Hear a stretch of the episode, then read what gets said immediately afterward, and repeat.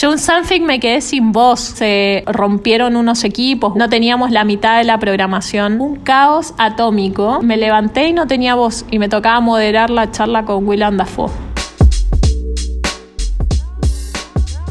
Cada semana, un referente de la industria creativa te cuenta su lado B en este podcast. Escucha y descubre. Van, historias, de, creativos.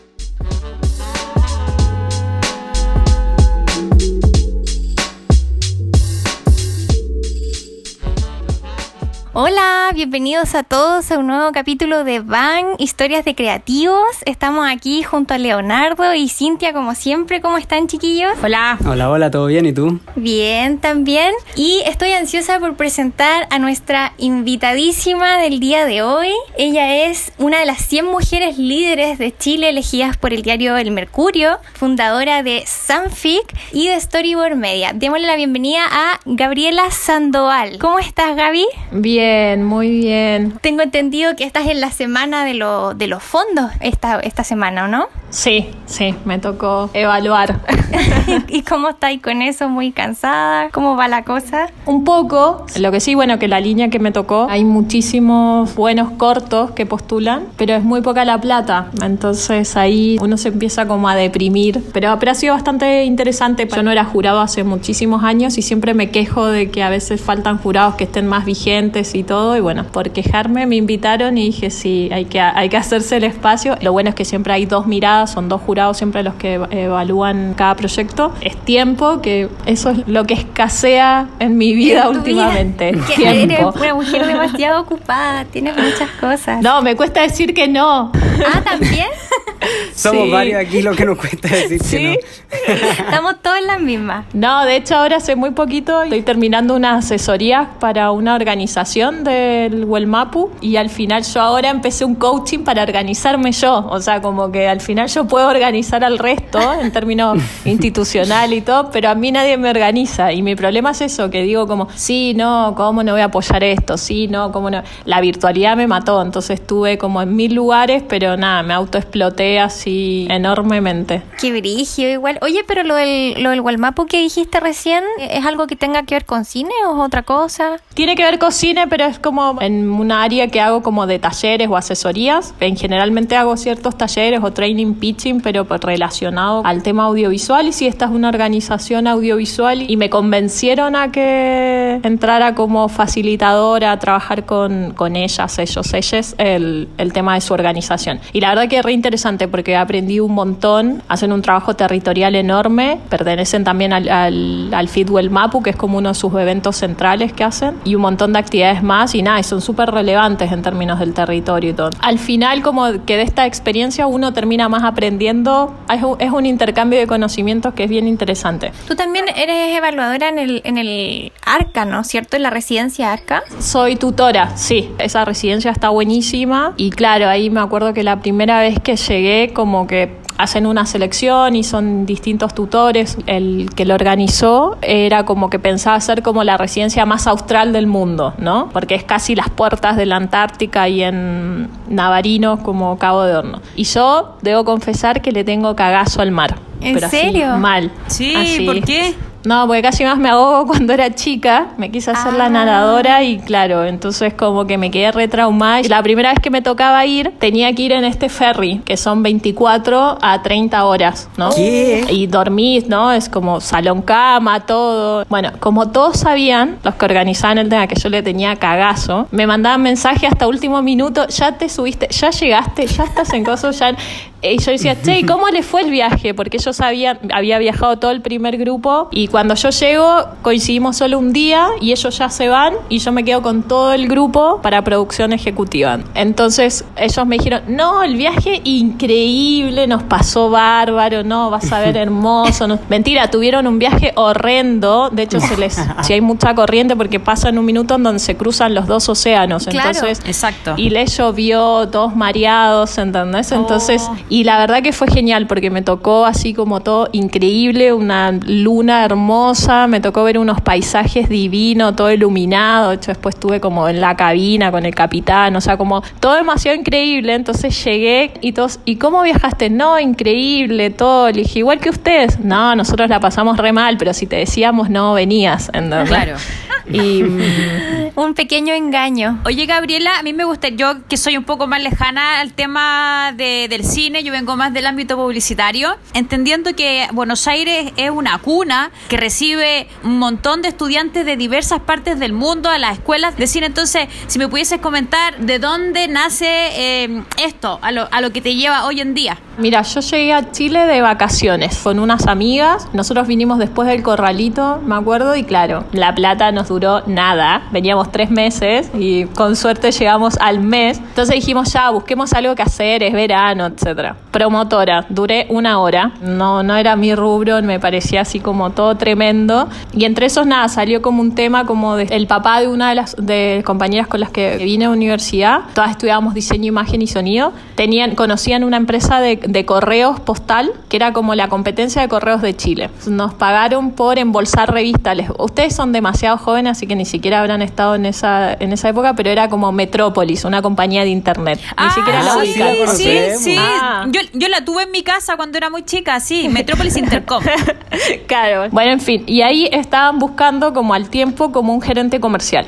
Yo antes estudié periodismo, paralelamente a diseño, imagen y sonido. Y, y claro, y en un minuto dijeron, che, ustedes los argentinos que siempre tienen esta personalidad, el gerente de marketing, ¿por qué no alguno de ustedes no postula a, a este cargo de gerencia comercial, etcétera? Dijimos, no, ninguna somos ingenieros comerciales, venimos de otra área. Bueno, en fin, yo fui a la entrevista. Al mes de cuando ya me, tenía que, que ir como a la semana, me llaman y me dicen que había quedado en el cargo de gerente comercial de la empresa. Yo no había trabajado como formalmente jamás, más allá de hacer cosas como esporádicas o qué sé yo. Y a los 21, súper joven. Sí, 22, ponele, era como, era así, era muy chica y era como, ya lo encontraba interesante estar en Chile, en otro país. Nada, dije, bueno, un desafío, está bueno. Pero paralelamente a eso, al estudiar cine y al estar metido como en, el ámbito más de como de las comunicaciones y en eso que, me parecía como en lo artístico, conocía a, a la gente que hace, que hacía Hecho en Chile, que Hecho en Chile era una revista que era para los sin techos, que en Argentina sigue existiendo y que se llama Bigishun, que, que nació en Londres y que era para las, las, personas que viven en condición de calle. La revista trabajaba toda gente que aportaba como desde lo social y bueno, uno de ellos, uno de los que participáis es mi actual socio en, en Storyboard Mía. Entonces, haciendo paralelamente lo del correo que me parecía interesante y aprendí un montón, etcétera, no era mi área y me aburría enormemente. De hecho, así como chiste, que mm, me pasaron plata como para comprarme una serie de ropa, ¿no? Porque obviamente tenía que ir más ejecutivo y yo no me vestía así. Me compré un traje flúor, o sea, flúor era poco, así onda, creo que me veían de acá a cinco años. Y en un viaje que tuve que hacer como a región, cuando volví me habían robado en mi departamento. Entraron a robar, vivían en Bellas Artes y se llevaron todo, con maletas, con todo, con oh, equipaje, con todo. Y lo único que me dejaron colgado fue ese traje flúor. O sea, como... no fue del gusto de los ladrones.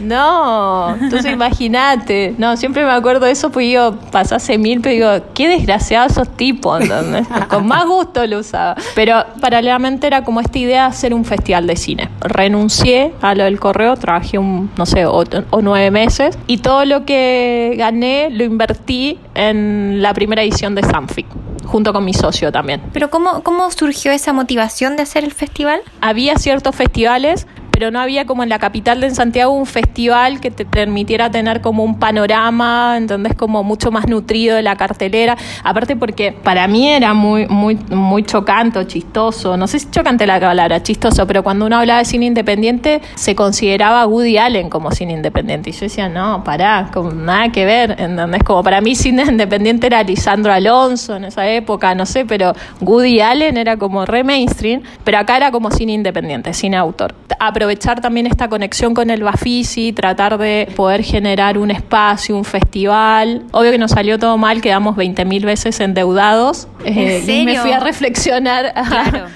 Oye, Gabriela, pero ¿cómo tú eh, viste el nivel del cine como, como industria y también como de marketing? ¿Había mucha diferencia entre Chile y Argentina? ¿Y en qué año fue eso más o menos?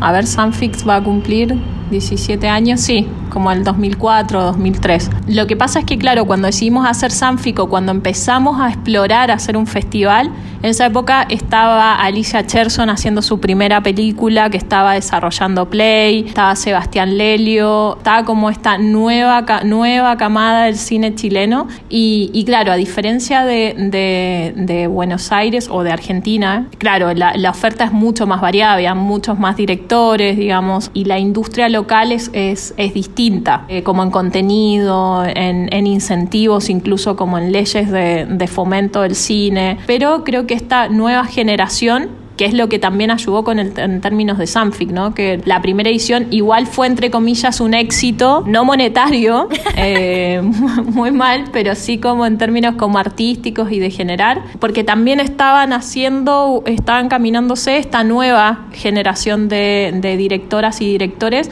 y eso ayudó muchísimo, porque había muchas más voces, porque en una primera versión de Sanfic cuando empezamos, no había competencia eh, de cine chileno, porque no sabíamos si iba a haber material para eso. Hoy día es como no hay festival nacional que no tenga competencia de cine chileno, incluso competencia regional. Realmente siento que si bien en ese minuto quizás Argentina llevaba mucha ventaja, incluso los países latinoamericanos, Argentina, Colombia o Uruguay, siendo mucho más chiquitito en términos como territoriales, pero como de cinematografía súper grande. Pero Chile tuvo muy buenos eh, nuevos y, nuevas directoras, directores, que plantearon puntos de vista más arriesgados y que permitieron poner como al cine nacional en todos los espacios internacionales. O sea, Chile hoy día, no sé, a 15, 15 años, 16 años de aquella época, eh, tiene dos Óscares, tiene un Emmy, tiene, no, no hay festival en el mundo que no tenga una película o un cortometraje chileno. Y creo que ese, camino, lo, lo que hacen los festivales, o en este caso lo que quizás faltaba era como mayor visibilización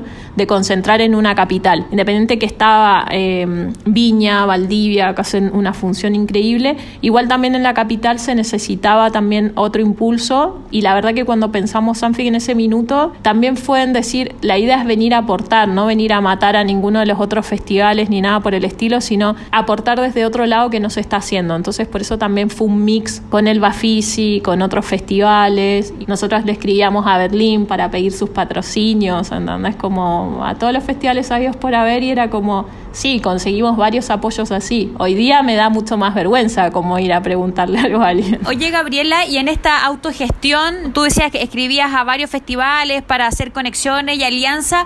¿Hubo uno en particular que les sorprendió a ustedes como hoy nosotros jamás pensamos que no, no íbam- íbamos a tener este tipo de colaboradores? Mira, lo que pasa es que el, el primer año fue como con el apoyo así y el aval. De hecho, Sanfic en un minuto cuando se empezaba a ver el nombre, que creo que esto no lo he comentado nunca, pero sí llamar Sanfisi, igual que el Bafisi. Ah. Pero el independiente aquí en Chile no se entiende igual que allá. Que no, Santiago Festival Internacional de Cine Independiente. Y lo dejamos en cine. Y aparte porque el Bafisi mismo, me acuerdo en ese minuto, eh, que nos apoyó muchísimo, y un festival mega consolidado en la región y todo, nos decía, no, pero van a quedar como el hijo chico del Bafisi, la idea es que tengan su propia identidad también, ¿no? Como nombre y todo. Es verdad. Eh, Es cierto. Fue muy loco porque lo que no recibimos y nos costó muchísimo y muchos años fue apoyo nacional. Mira, como Todo el siempre. apoyo internacional, sí. De hecho, me acuerdo una. Yo, esto sí lo cuento, aparte la, la tipa ya no está más. Yo, creo. Yo no, ya no está más. Pero ¿Quién, no, tuve una reunión en Relaciones Exteriores, en el Ministerio de Relaciones Exteriores en la de Irak. Y cuando le fuimos a presentar el festival, la persona encargada de las relaciones exteriores de la parte del departamento de cine, cuando le fuimos a pedir apoyo, primero y principal nos dijo: No, ¿un festival más? Nadie necesita un festival más eh, acá en Chile. Oh. Y aparte me dijo, un argentino que me venga a pedir esto, me dijo, primero liberanos el gas, o sea, el que nos cortaron el gas hace poco y después cuando nos liberen lo del corte de gas, te digo, yo dije, mira, si yo tuviera el poder de decidir que le corten el gas a Chile o no, créeme que no estaría sentada acá en este sucucho hablando con vos, ¿entendés? Me levanté y me fui.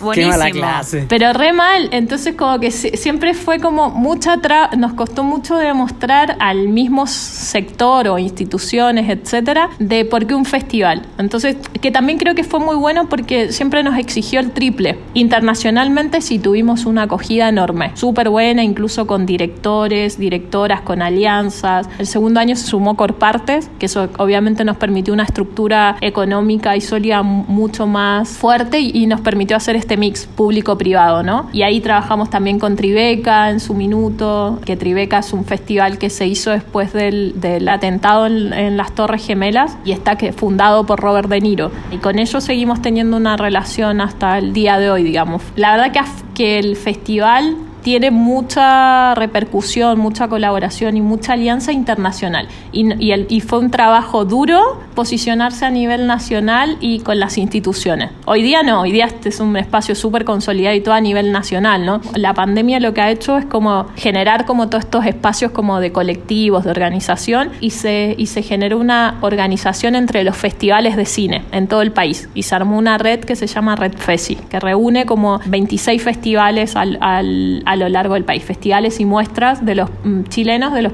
y los pueblos originarios. Y ha sido muy bueno porque también ha servido para que uno trabaje en red, pueda colaborar. Y eh, durante el desarrollo del Sanfic, durante todos estos años, algo que haya pasado en el festival, en el desarrollo del festival, quizás algún incendio que tuviste que apagar en la organización o algún cagazo con algún invitado. ¿Cómo has solucionado lo que ha pasado Ay, detrás de? Eso nos daría para hablar como 20 años. Yo en Sanfic me quedé sin voz. Y era que había llegado Willem Dafoe, Diego Luna. Fue un año donde llegó como todas las invitaciones que hicimos la- las aceptaron. Oh, buenísimo. El tema está es que se rompieron unos equipos o algo pasó unos dos, tres días antes de que empezara el festival, entonces no teníamos la mitad de la programación para poder exhibir. Qué nervio. No, un estrés, hablando con todo el mundo, viendo, tratando de ver proveedores, como el tema, tratando de solucionar eso. Un caos atómico y ese tema como de estrés y el de estar y todo, a mí me afectó la voz. Después que se solucionó como un día antes que eso como funcionara, me acuerdo que me levanté y no tenía voz y me tocaba moderar la charla con Willem Dafoe.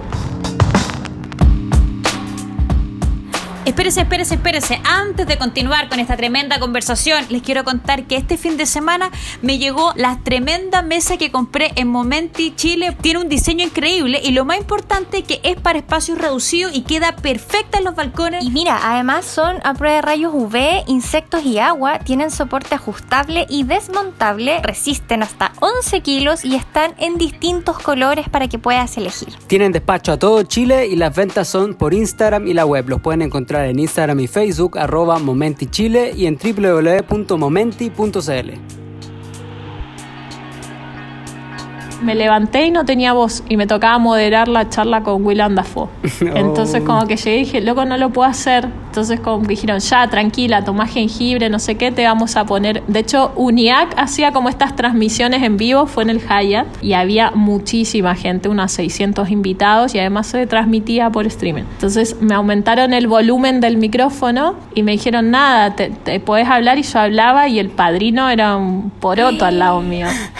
Y claro, yo como que dije, no, qué mal esto, porque entre que no se me va a escuchar, la gente lo va a escuchar raro. Y nada, y me mandó un chiste como así, como que Willem Dafoe me decía, ya, decí que sos el padrino y son los gajes del oficio. Y como que fue un chiste así, todo el mundo se rió y fue como, como bien. Pero algo que nos pasó así como trágico, tuvimos una película que era Los Amantes Regulares y duraba arriba de tres horas y media. Entonces eran muchísimos más rollos. Y pusieron una bandeja mucho más chica. Y la película estaba sobrevendidísima. ¿No? Como que está, era como una de las más esperadas, etcétera, qué sé yo. Cuando la, la ponen para hacer la prueba, la pusieron en una bandeja más chica, se cae todos los rollos. Yo no estuve en ese minuto, yo solo llegué, siempre llegaba a, lo, a, los, a los problemas y entré a la sala de proyección y era un mundo de celuloides cortaditos por todos lados y yo dije, no, ¿qué pasó? Y ya tuvimos que suspender y tuvimos que buscar a alguien que pudiera rearmarla. No, fue un caos, fue un estrés así. No, si cosas así nos han pasado mil. Un día que, un año que íbamos como re bien, que decíamos, che, no tenemos ni un problema técnico, van las copias bien, las actividades bien. ¿Hasta qué? Hasta que una, un camión choca un poste de luz, o sea, unos imprevistos en la reina y deja todo el cine La Reina sin luz y Hoyt solo tenía como los generadores para las luces de emergencia nomás. Entonces tuvimos que suspender la función de todo ese día, todo agotado y la gente se con Sanfix se apasiona tanto que está bien, pero te insultan a un nivel pero ya atómico. Claro, como el cliente promedio. no, te, olvídate. Y aunque digo, uno les explique la situación, no... No hay caso. Entonces cosas así nos han pasado miles. Y una vuelta, bueno, con un invitado, que no sé si vos te acordás, Moni, con Abel Ferrara. Sí, me acuerdo de él. Que vino y bueno, él era un es un personaje, director norteamericano. Y nada, y un día estaba muy enojado y decidió como retar a todo el mundo en el, en el hotel que estaba, que era el Hyatt. Y andaba en pelotas, con una bata, desnudo. Entonces el Hyatt me llama y me dice, lo vamos a echar. No, no me y yo, no, ¿cómo le van a dar de echar y no sé qué? No. Y vos decís, ¿qué haces con esta gente? ¿Entendés? Como... Pero el, el director, ¿por qué le, le dio la locura? Algo que no le gustó de la organización, del hotel, para activar a, ese, hombre. No, es, es, como, es como parte de su personaje rockstar. Ah, ok. Ok, ok, Entonces como que entonces había que ir a sentarse a hablar con él, a ver, y yo me acuerdo me toqué y era como él estaba como en batas y yo trataba de mirarlo como del cuello hacia arriba y tratar de decirle que entendiera, que no podía hacer eso, que lo tenían que echar del hotel, ¿entendés? Que qué necesitaba. Bueno, finalmente lo logramos controlar y es como hay que hacer un listado de invitados como cacho, como le dicen en Chile, ¿no? Porque a veces pueden ser muy buenos invitados con mucho contenido, pero siempre son un drama, ¿no? Pero... Oh, si en todos lados pasa eso. Oye, Gaby, pero todo estos años en Sanfield, que ya es una marca, tú eres la gran anfitriona y qué bueno que tocaste el tema de este director. Te han tocado también directores que tú puedes decir, ¿qué tipo más sencillo? Yo pensé que me iba a encontrar con tal persona, o sea... Sí, gran parte de como los directores, bueno, y el último tiempo que hemos traído más actrices, actores, la verdad que en términos humanos han sido maravillosas y maravillosos, ¿no? Como que son muy pocos como estos casos como muy rockstar, no sé, a veces ciertos directores, que a mí me encantaría traerlo porque me encantan su filmografía, pero me dicen, no, te van a hacer la vida imposible. Ahí prefieren no traerlo. Claro, porque yo recuerdo de otros festivales como que los invitados que vienen y te, te piden como un listado, bueno, decime dónde son los lugares donde hay como espacios nocturnos, dos, eh, quiero prostitutas, me financian, ¿entendés? Como una serie de cosas que vos decís, ay, ay, ah, ay. ese nivel. Sí, a nosotros no nos ha tocado, por suerte, porque si no, ya ni siquiera ni les respondes el mail, no los traes, ¿entendés? Como... Pero eso que tú cuentas algo que sucede a nivel internacional en otros festivales. O sea, rumores de como, claro, ¿no? Invitados, porque uno se cuenta, no, no es que este invitado que me tocó, porque claro, con Abel Ferrara más me pasó todo esto y después fue el karma, que él viajó en una aerolínea que quebró en México y quedó varado en México. Entonces Dos días después del festival me llamaban de la aerolínea y él me llamaba y yo decía, ¿qué quiere este tipo? ¿Entendés? Como si ya terminó el festival. Y yo decía, esto es karma, ¿entendés? Esto es karma. El tipo estaba varado en México y no lo podíamos llevar a Los Ángeles. Y yo decía, no, no lo puedo creer así. Pero no, en general ha sido muy bueno como en términos como humanos. Por ejemplo, Willem Dafoe, un ser que es divino, porque me lo he tocado en, en varios festivales posteriores y recuerdo una vuelta que iba caminando por San Sebastián. Iba caminando por la, por la calle y alguien me grita, Chile, Chile. Y yo decía, yo no me llamo Chile, pero bueno, nada, como que miré así y veo un tipo y era William Dafoe, que era como que se acordaba Chile y él me salió, hey, ¿cómo estás? Y no sé qué. Y él, un amor, porque digo, un tipo así que se acuerde de todas las personas, ponerle que se ha vinculado, que ha participado, habla de un nivel de humanidad, ¿no? Como súper, súper buena. ¿Cómo fue el desafío de hacer Sanfic online este, el año 2020? Tuvimos que tomar una decisión en mayo, cuando Cannes ya se cambiaba de fecha. Nosotros tenemos una alianza con la Semana de la Crítica de Cannes, entonces que ellos no sabían si lo iban a hacer y nosotros decíamos, ya, si ellos ya están tan seguros que no saben si lo van a hacer y no lo van a poder hacer presencial. Y había que empezar a tomar decisiones porque uno empieza a ver películas y a gestionarlas y no es lo mismo una película en sala que una película en una plataforma. Lo bueno es que nosotros habíamos estado en Berlín y habíamos tenido reunión con los equipos de Festival Scope, porque para el espacio industria queríamos tratar de ver cómo hacíamos, llevábamos todo lo que es el work in progress y ciertas cosas como a plataforma para que los invitados pudieran acceder desde otra manera. Y finalmente esa como avanzada que hicimos nos sirvió después para hacer toda la migración online. Y decidimos tirar online. Por lo menos no te tocó lidiar de nuevo con Abel Ferrara en persona, porque estuvo online con Siberia, no, ¿no? Fue Siberia, sí. No, sí. Y la verdad que fue súper sorprendente. Lo hicimos completamente gratuito porque decíamos, bueno, las condiciones económicas y todo, como tratemos de que sea más accesible a, a, todas y todos, pero todos tenían un límite de, de espectadores. Y nada, fue heavy porque cuando liberamos una primer prueba se agotó a nada todo lo que habíamos liberado. Entonces dijimos, ah, no vamos a liberar anticipado, vamos a liberar en el día a día. Habían películas que nosotros abríamos a las 8 de la mañana, se liberaban las películas y a las 8 y media estaba todo agotado. Sí. El nivel de participación de región fue importantísimo. Pero a su vez llegaban mails que te insultaban, que por qué no teníamos más tickets. Llegó un mail que yo lo encontré horrible, ¿no? Em, porque era, ya, pero este festival es el único festival que tenemos en la capital, yo soy Santiago, tendrían que haber privilegiado a los que estamos en la capital y no darle a la gente de región, porque todo se agota, porque ya yo no sé a qué hora más levantarme, ya estoy pasé de largo y la película que quería ver no hay ticket, está todo agotado. Pero sí fue interesante como el, ver que había un interés mayor a nivel de regiones. Y de ahí decidimos como que este año el festival como ahora más va a mantener un híbrido. Va a tener programación online y va a tener programación presencial. Ah, buenísimo. Está escalando el modelo. Sí, la verdad que los, los comentarios después eran así como, wow, qué increíble, qué bueno que existió esa instancia. Personalmente, claro, este el año pasado vi hartas películas en el Sanfic y se veían súper bien. O sea, la plataforma funcionó bacán. Y claro, es lo que decías tú, como que yo me, de repente me levantaba, no sé, a las 10 de la mañana como para ver una película y claro, estaba ya copada. Entonces, como que lo que opté es levantarme a la hora. Creo que se abría a las 6, creo, la posibilidad. Sí. ¿6 a.m.? Y a las 6 yo me levantaba y la dejaba. ¡Qué fanática! es que había que aprovechar porque habían buenas películas. Y si nos comenta un poco de Amor Festival. ¿Cómo así? Ajá. ¿Qué es esa pregunta? Ah, de Amor Festival. Sí, no, no, si tengo amores en los festivales. No, no era por ahí, Moni. No, te, no te pongas ahí. Pueden ser ambas dos cosas. Claro, si nos quieres contar eso. en, en, algún minuto esto se transforma en intrusos, Gaby. no, me encantó la nueva faceta de Moni, así como el Eh, no, de Chimes Rosa uno se entera un montón de cosas. Yo si pondría un programa de esos, habrían muchos, muchas, muchas que irían al muere, pero no, Amor Festival igual trajo estos temas como positivos de poder migrar a lo virtual, de poder como extenderse como en términos de territorios. Y para Amor Festival fue como una consolidación y nos aliamos con Cinepolis Click. Y ellos venían recién entrando a Chile, los mismos que son dueños ahora de Cine Hoyt son una cadena de cine mexicana y sí nos sorprendió porque es un festival de nicho, ¿no? Nos ha costado mucho en un principio como posicionar, uno podría decir, no, Chile es súper diverso y vos ves las banderas del arco iris y todo, pero en la realidad no. Y mucha gente también o muchas marcas hacer ciertas cosas como porque está de moda. Exacto. O porque es like, ¿no? O porque está bien. Tras bambalinas no es tan así. Pero es un festival que, claro, que tiene un, un tema como social, como importante sobre el tema de poder reflexionar en torno a, a las diversidades sexuales y también el, el ir como reeducándonos en el lenguaje en poner ciertos tópicos, desmitificar un montón de, de, cosas, porque lo que nos pasó, por ejemplo, este, el año pasado, que fue súper importante, era que el festival al hacerse online pudo llegar a un montón de lugares que nosotros jamás hubiésemos llegado porque no existen salas de cine. Y interesante analizar, ¿no? Como qué tipo de público es el que ve Amor Festival, cuántas,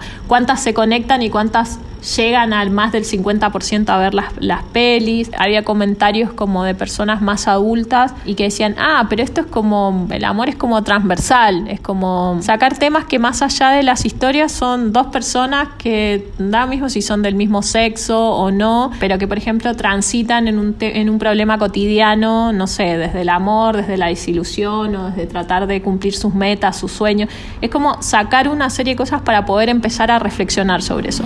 Oye, Gaby, ¿qué, consejos nos podrías dar a los creativos que queremos sacar un proyecto, pero se nos olvida que tiene que ser rentable, se nos olvida que tiene que ser algo a nivel que se pueda escalar? desde tu experiencia. Claro, de mi experiencia siento que es un mix, es la de la intuición que siento que uno a veces cuando es más joven y cuando siente que no tiene nada que perder es mucho más intuitivo y más arriesgado, pero eso también hay que siempre formalizarlo. Es un 50 y un 50, esa como sistematización de poder decir, ok, yo quiero crear esto ahora, pero analizar el entorno en el, que está, qué aporte voy a hacer en, en ese minuto, ese presupuesto, como toda esa planificación, creo que es súper importante y también pensar si en el día de mañana esto escala, como decís vos, va a ir aumentando el proyecto que hagas y involucra personas, etcétera. Y eso tener una proyección súper clara. Uno tiene que tener mucho ojo también cuando uno sociabiliza sus proyectos, y más en lo cultural, y más en lo artístico, porque muchas veces lamentablemente a la gente le cuesta ser objetivo y se pone en tu lugar si harían tu proyecto y te asesoran como si él hiciera ese proyecto. No te asesora para que vos hagas tu proyecto. Claro. Entonces uno tiene que tomarlo con pinzas, ¿entendés? Si uno está convencidísimo en lo que quiere hacer, en lo que tiene una idea y en cómo la va a desarrollar y cómo le va a impactar, tiene que ir como siendo también ingenioso. Ese 50% más uno de esa corazonada eh, creo que es muy importante, pero formalizándolo, ¿no? Como sistematizándolo, es, ese mix, porque en realidad a veces uno dice, no, es que tuvo suerte. No es suerte, uno labura, lo trabaja, lo investiga, etcétera. Eh, puede ser que los astros y Mercurio retrógrado no te tocó en ese minuto y todo fluye pero, pero nunca es suerte, siempre es trabajo, constancia, porque creo que cuando uno tiene una idea y tiene algo que lo motiva y lo quiere desarrollar, lo haces a toda costa. A lo más tomas los comentarios para ir mejorando, pero no abandonas el proyecto. Sí, yo sé, el consejo que siempre doy para gente que hace peli es como nunca hipoteques tu casa. Todo menos eso. Porfa, eso no, ¿entendés? Oye Gaby, ¿y estás con algún proyecto en Storyboard Media? Con varios, con varios. Bueno, nosotros hacemos ficción y documental, estrenamos en ITFA, en doble competencia, una ópera prima que es un documental de Francina Carbonell que se llama El cielo está rojo y que es sobre el incendio de la cárcel de San Miguel. Es una peli que es súper fuerte que sí fue nuestro último evento presencial. Nosotros hicimos una proyección al aire libre para las familias de los 81 presos que murieron ¿no? en ese trágico accidente. Y fue heavy, fue demasiado emocionante, fue impactante. Así fue así un silencio. Nada, terminamos todos llorando y en ficción tenemos uno que, queremos filmar este año que se llama Quizás es cierto lo que dicen de nosotras y es sobre el caso de Antares de la Luz. Y nada, hay otra que tenemos que es El Cardenal y es sobre el Cardenal Silva Enríquez. Esta peli sí la queremos filmar el, el primer semestre del 2020 Buenísimo. Oye Gaby, ya para cerrar, voy a hacerte una pregunta así ya más de intruso. Querida, ¿cómo tú compatibilizas tu vida personal, tu vida social con, con esta máquina de trabajo? Sí, ha, sido un tema. Mira, no tengo perros, hijos, tenía unos cactus, hasta se me morían. Ahora en pandemia tengo miles de plantas. De hecho, ahora que me fui a Argentina tuve que dejar las llaves para que me vengan a regar las plantas cada dos días. Mira, ha sido súper complicado porque claro, te come esta máquina 24 4-7 y me pasó el año pasado que no logré estar ni un mes completo en mi casa. Entonces, o tomar la decisión de salir con un piloto de avión, ¿entendés? O con algún azafato. Pero sí, los últimos años empecé como a hacer cambios también y empezar como a decir, che, no, no puedo hacer esto, tengo que hacer esto otro, porque también tengo que tener vida, ¿no? Porque si no, no solo te puedes jugar en contra o cobrar la cuenta en términos personales, sino que también en salud, ¿no? Claro. Digo, son decisiones que uno va tomando. El ahora, hoy día, como estoy, me siento bien, solo que necesito seguir coordinando aún más de tener más tiempo. Bueno, hemos llegado al fin de nuestro programa. Estamos encantados de haber contado con Gaby Sandoval, conocer sus historias de su vertiginosa y entretenida vida. Sí, la fantástica vida de Gaby Sandoval. Lo podríamos hacer un libro después nosotros. y muchas gracias por darte el tiempo, porque sabemos que este es un privilegio haberte tenido hoy en día aquí. No, fue genial, fue genial. Gracias a ustedes, realmente me encantó, la pasé muy bien y claro, viendo la hora es verdad, pasó, pasó volando, pasó volando. Buenísimo. Ya Gaby, te mandamos un abrazo gigante, muchos besos y suerte con todos tus proyectos. Y aguante Sanfic, aguante Sanfic, larga vida Sanfic. Muchas gracias. Besito. Chao, chao. Si quieres acceder a más contenido, síguenos en Instagram y Facebook, arroba bang.podcast. Y para escuchar otros capítulos, búscanos en Spotify o YouTube como Bank Historias de Creativos. La música que oyes al inicio y al final de este podcast es cortesía de Padrino Fat Beats. Búscalo en todas las plataformas digitales como PDN Fat Beats.